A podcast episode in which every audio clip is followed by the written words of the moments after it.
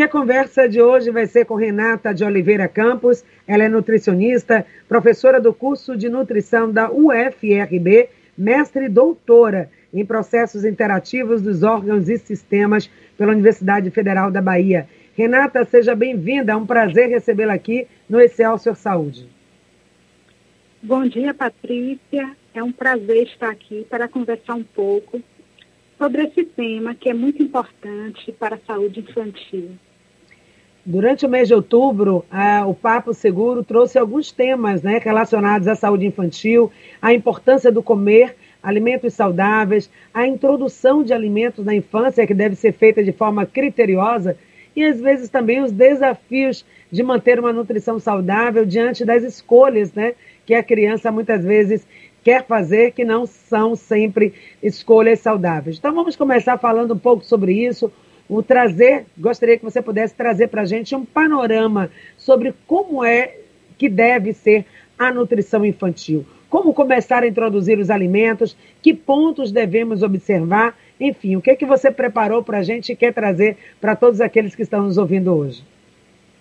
Patrícia, os hábitos alimentares, eles começam a ser estabelecidos durante a infância. Primeiramente, eu parabenizo você e sua equipe pela escolha é, do tema de ser trabalhado durante esse mês de outubro, que de fato é muito relevante, sobretudo devido à transição que nós passamos, epidemiológica e nutricional, na qual as crianças e também adolescentes passaram a consumir muito mais alimentos e produtos alimentícios industrializados. Com isso, a gente começa a perceber na população um aumento do peso corporal.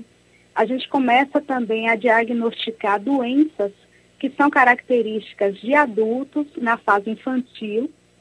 E muitas vezes é, essa alimentação inadequada está relacionada aos hábitos também familiares e à dinâmica social, doméstica, também a fatores culturais, mitos existentes, tradições, influência de amigos, principalmente na fase escolar, e também influência da mídia e das instituições de ensino.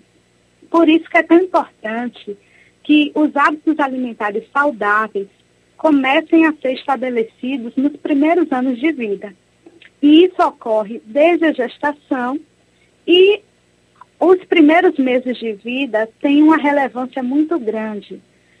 Por isso, nós destacamos a importância da, do aleitamento materno e, após os seis meses de vida, a importância desse cuidador ou cuidadora, né, da mãe ou as pessoas que estão ali no cuidado dessa criança, é, com a oferta de alimentos saudáveis, alimentos in natura, como frutas, como hortaliças, e também evitando assim o acréscimo né, de, no consumo de alimentos com sal, com açúcar, evitar também alimentos industrializados, sucos prontos, refrigerantes, que geralmente são produtos que contêm muito açúcar, sódio, gordura saturada, gordura trans e, além disso, contém aditivos químicos que podem trazer aí complicações para a saúde infantil. Assim, é, a promoção dessa saúde, dessa alimentação saudável, ela é fundamental e o pai e mãe, né, os cuidadores, eles têm um papel de destaque. Nós profissionais costumamos incentivá-los, costumamos também realizar educação em saúde, mas é na família, Patrícia, que os hábitos alimentares são estabelecidos. Por isso que é tão importante né, conversar com esse cuidador, para que essa criança ela tenha acesso aos alimentos mais saudáveis com seu sabor original e tenha a oportunidade né, de desfrutar prazerosamente de alimentos que, além de nutrir o corpo, vão garantir um crescimento e o um desenvolvimento adequado nesta fase da vida. Exatamente. Você falou aí que tudo começa né, com os hábitos alimentares da família. Mas aí a gente tem um componente cultural, regional, muitas vezes muito forte. Às vezes essa mãe ela é até desestimulada a amamentar a importância do leite materno, que é o alimento que vale ouro, né? Por isso que a gente é. tem o agosto dourado. É, desestimulada, porque acha que o leite é fraco. E aí já vem aquelas papinhas, mingau, usa até às vezes de farinha. Tem coisas que a gente vê absurdas. Ah, ele já, já pode comer sim e já vai introduzindo. Então eu queria falar um pouco sobre o processo de introdução alimentar que é algo complexo, que vai exigir paciência, dedicação e informação. Muitas vezes a família, elas vão, elas fazem o que o repertório de informação que elas têm, com o que elas aprenderam até com o que elas acham que é melhor. E às vezes essa criança ela não está pronta, ela não está madura ainda suficientemente no seu organismo para receber esses alimentos. Então eu queria que você falasse um pouquinho do impacto disso, quando essa introdução não é feita de maneira assertiva. Muito bom, Patrícia. Primeiro, é importante destacar que a introdução da, da alimentação complementar, ela deve acontecer a partir do sexto mês de vida. Muitas vezes, essa introdução, ela acaba sendo precoce e existem diversos motivos para isso, né? Dificuldades que algumas mulheres têm para amamentar, tem o retorno ao trabalho e outras condições é, sociais e psicológicas também. Mas é importante destacar que o organismo da criança só está maduro, está fisiologicamente preparado para receber novos alimentos a partir do sexto mês de vida. Então, não é somente porque o profissional né, acredita que é assim, mas porque toda uma estrutura orgânica para receber esse alimento. Então, quando ocorre uma introdução precoce ou se for uma introdução alimentar no sexto mês, mas de forma inadequada. Como assim? Já com exceção de sal, com exceção de gordura, muitas vezes farináceos, com exceção de açúcar, ali naquela papinha, ou é, ofertando alimentos industrializados. Então, nós temos exemplos né, de alimentos como iogurte, que são muito ofertados para crianças e muitas vezes no momento da vida inadequado, numa fase muito precoce. Então, as principais consequências que nós temos são as alergias alimentares, as intolerâncias, pode acontecer também diarreia devido à oferta de algum alimento contaminado para essa criança. É, existe a possibilidade também de oferta de alimentos que não são recomendados para a idade da criança, causando até doenças, né, como o caso do mel, por exemplo, o botulismo.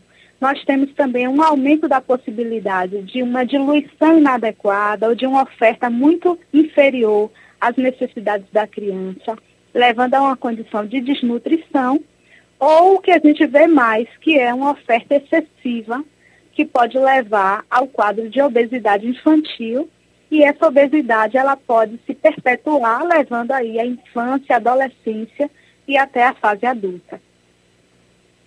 A gente pode dizer, Renata, que a introdução dos alimentos ela deve ser de forma lenta, né, como você diz, gradativa, e ela, a criança pode começar a comer aquilo que faz parte do hábito da família.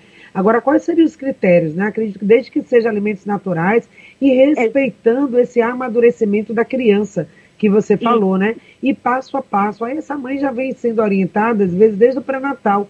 E ela precisa confiar que essa criança vai estar sendo nutrida aos poucos, que é diferente, né?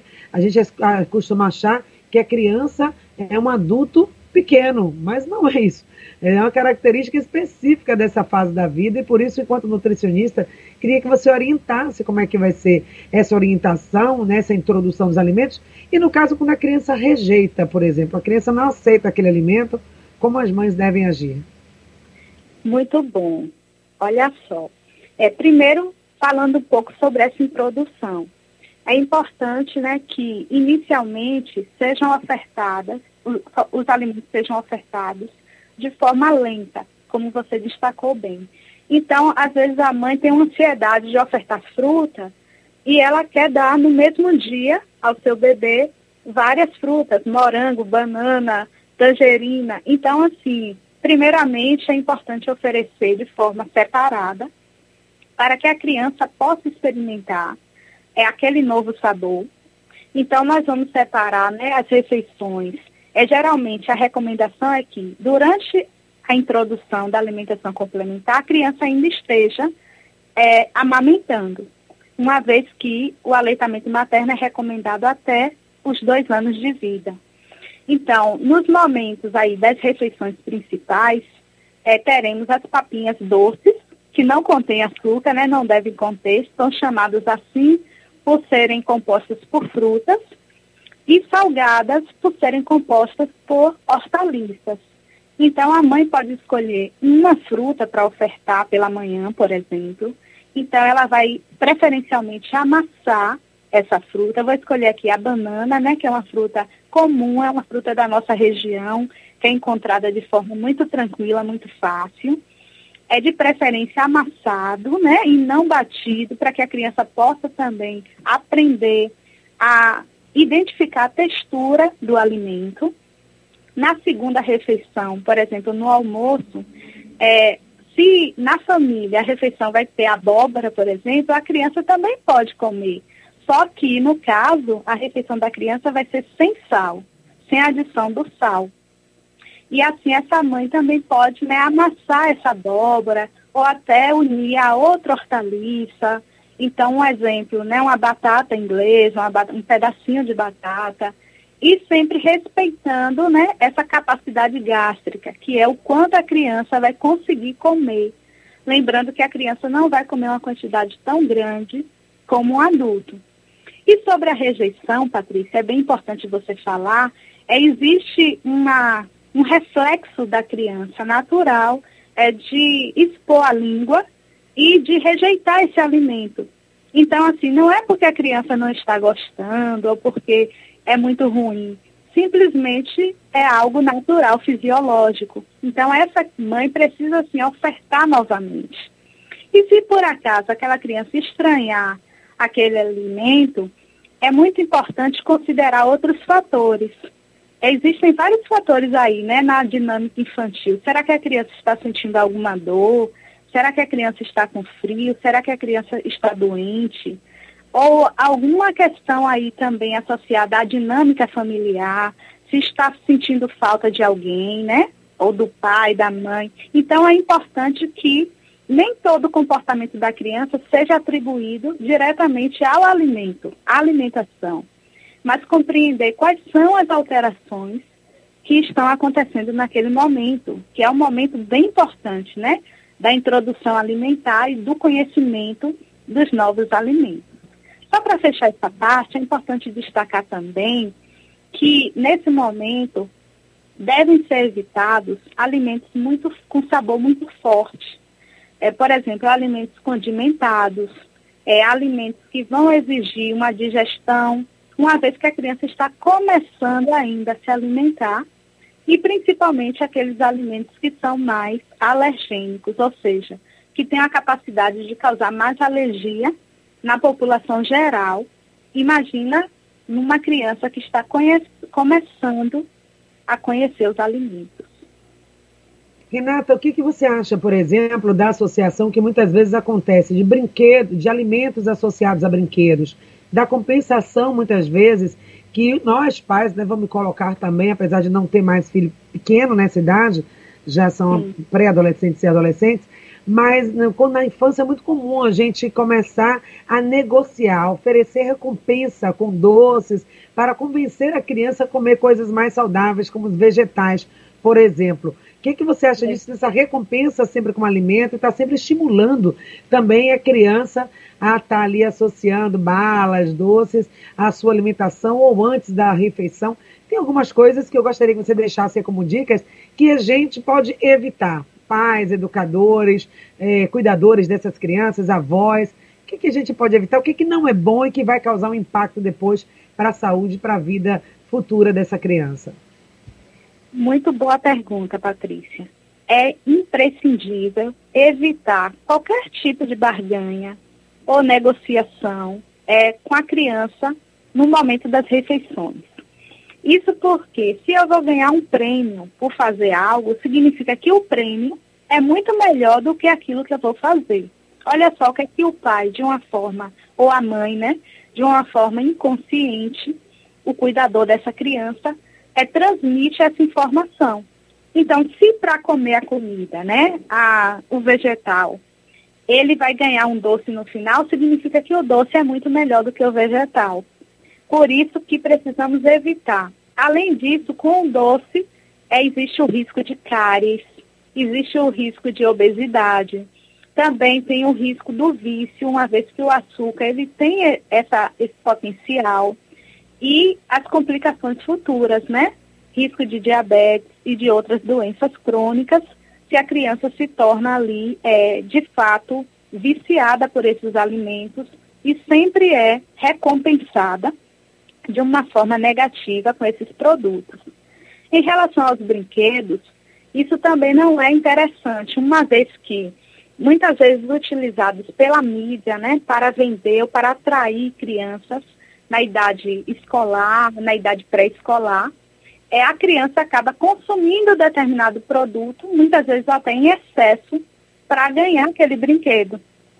E isso é, contribui para uma alimentação sem controle, uma alimentação desequilibrada e para o hábito de consumir alimentos muito industrializados, porque geralmente são os industrializados que vêm com os brindes, e o comer sem equilíbrio, né? sem uhum. pensar no que se está fazendo.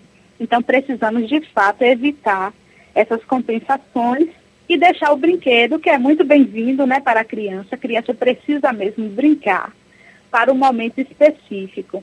E o doce deixar o mais tarde possível, né, para ser introduzido na vida da criança, uma vez que ele vai precisar se confraternizar, é, participar de festinhas infantis. Mas se isso acontece muito depois, né, depois do segundo ano de vida, aí é muito mais interessante para a saúde, porque nesse primeiro momento ele vai ter contato somente com os alimentos naturais e vai formar bons hábitos para a infância. Isso mesmo. E se a criança é tão estimulada né, pela indústria alimentícia, que não é alimento, produz tudo isso com muita cor, embalagens coloridas para atrair a criança, vamos fazer isso também na nossa casa, né? Que sabe, colorir aí os alimentos, já que a criança às vezes não gosta de comer a cenoura, a beterraba, que tal colocar esses alimentos né, de uma forma criativa, colorida, deixar o prato mais interessante. Não sei se trazer a criança também para um ambiente do preparo desses alimentos e estimular. Como você bem disse, tudo começa com os hábitos da família. Então, se é aquela família que senta à mesa, coloca uma refeição colorida, variada, come junto com a criança, ok, porque é muito difícil a gente dizer à criança para ela comer algo saudável e estar em frente à criança comendo fast foods ou do, comidas é, que, que são industrializadas. Né? Então aqui a gente reforça sempre, viu, Renata, a campanha Desembale Mais, Desembale Menos e Descasque Mais. Descasque Mais e desembale menos essa campanha que a gente reforça. Então, suas dicas finais aí para que as mães possam inserir essa alimentação de forma saudável, ajudar as crianças a também interagirem no ambiente da cozinha. Às vezes a gente diz à criança, saia daqui, a cozinha não é lugar de criança. E aí, como é que a criança vai ter contato com esse alimento, né? Muitas vezes só com um prato pronto ali, oferecido para ela, e ela muitas vezes é, fica distante desse preparo, de aprender o que são os alimentos. Não sei se essa seria uma boa dica também. O que, é que você acha? Eu acho uma dica excelente. Criança, ela é, tem muita criatividade, criança também é, tem muita energia, ela gosta de participar, ela gosta de colaborar nas atividades de casa e ela se sente também importante, útil e reconhecida no ambiente familiar. Então, assim, além de contribuir para as práticas alimentares saudáveis, também vai contribuir para um melhor relacionamento familiar. É importante é, que a criança tenha um avental, de preferência um avental colorido. Ela pode também ter uma touca, que ela entenda que naquele momento ela vai interpretar um personagem, né? Porque criança imagina bastante. Então, naquele momento, ela vai estar na cozinha, ela vai ser uma chefe e ela vai ali desempenhar as atividades junto com a sua mãe ou cuidadora ou pai naquele momento ali do preparo dos alimentos. Também o corte dos alimentos é fundamental. É, o mesmo alimento, se preparado de uma forma diferente, ele pode atrair ou, re, ou expulsar, não é? Então, se esse alimento, ele... Oi, perdemos o contato com a Renata. Acredito que perdemos a ligação dela, né, Ivan? Espero que ela volte a ligar para se despedir aqui dos nossos ouvintes. Ela estava falando sobre a importância de ressignificar esse prato, gastar um pouquinho mais de tempo, né? E preparar aquele ovo, aquele alimento de uma forma mais é, criativa, mais divertida e atrair a criança para esse ambiente da cozinha, não, claro, respeitando as questões de segurança, mas mostrando para ela que comer é bom, que comer comida saudável é também gostoso, não é só a comida da embalagem, a comida que compra no supermercado embalada, industrializada, que é boa. Enquanto a gente retoma o contato com a Renata, eu quero aproveitar para lembrar que hoje, segunda-feira, nós temos sempre a realização das rodas de TCI, Terapia Comunitária Integrativa, com o professor doutor Adalberto, e ele sempre faz ao meio-dia uma roda interativa. É uma roda muito especial, onde nós aprendemos muito. Aprendemos sobre saúde mental, a cuidar da nossa saúde. Vou estar encaminhando para você, ouvinte, aqui do programa Essencial Saúde, esse material, o card e também o link acontece pela plataforma Zoom e é gratuito. Agora tem que chegar um pouquinho antes do meio-dia, porque é lotada, é muito concorrida a roda terapêutica com o professor Adalberto. Acontece hoje, roda de TCI, saúde mental na pandemia. E hoje também tem Yoga do Riso, espaço terapêutico remoto convida. Sebastiana Araújo, ela é enfermeira, educadora em saúde, líder da Yoga do Riso, aromaterapeuta, e vai estar hoje às 20 horas na plataforma do Meet, no Google Meet, falando sobre Yoga do Riso, que é outro momento muito legal. E o que está acontecendo também, está acontecendo a Semana da Reforma Interna. Muito legal esse trabalho, também realizado por uma terapeuta, a Kátia, que está proporcionando uma semana totalmente gratuita com yoga, com dicas de chás, de suco verde para você fazer um detox aí no seu organismo. E essa semana está acontecendo de forma gratuita até o próximo domingo. Você pode participar das palestras, das atividades, dos momentos. É um retiro. Na verdade, é um retiro que está acontecendo de forma online durante toda essa semana. Vou mandar tudinho para você aí através do nosso grupo em sintonia. Se você não está no grupo, então pede para a gente aí o link para que você possa entrar e receber. Renata, então suas considerações finais, minutinho final aqui do nosso programa. Muito obrigada por estar participando aqui com a gente, finalizando aí o que você estava dizendo antes e deixando aí um beijo para todos os nossos ouvintes. Isso. Obrigada, Patrícia, pela, pela participação. Foi muito bom conversar aqui com todos, né? Falar um pouco sobre esse tema que eu amo e que é fundamental para que possamos prevenir doenças que têm crescido na nossa sociedade, no nosso país, e contribuir para a saúde de crianças e adolescentes e para o desenvolvimento de pessoas saudáveis em todas as áreas da vida. Isso mesmo, e tudo começa na infância. Cuidar da saúde infantil é cuidar desse adulto mais saudável, né, Renata? Quando a gente oferece à criança a oportunidade dela fazer escolhas saudáveis que vão ajudar no seu desenvolvimento, nós estamos contribuindo para uma sociedade mais saudável, próspera, que é o Lima também aqui do nosso programa e também do Portal Saúde no Ar, que é o nosso parceiro. Então, muito obrigada, obrigada mais uma vez à Universidade Federal da Bahia, ao FRB também por ter trazido profissionais aqui como Renata, com tanta experiência, com tanta informação útil para as nossas vidas. Muito obrigado, obrigada Ivan Marques, Jorge Oriz, a todos vocês que fizeram o programa de hoje. Amanhã estaremos de volta com muito mais às 9 horas da manhã com mais um Excelsior Saúde.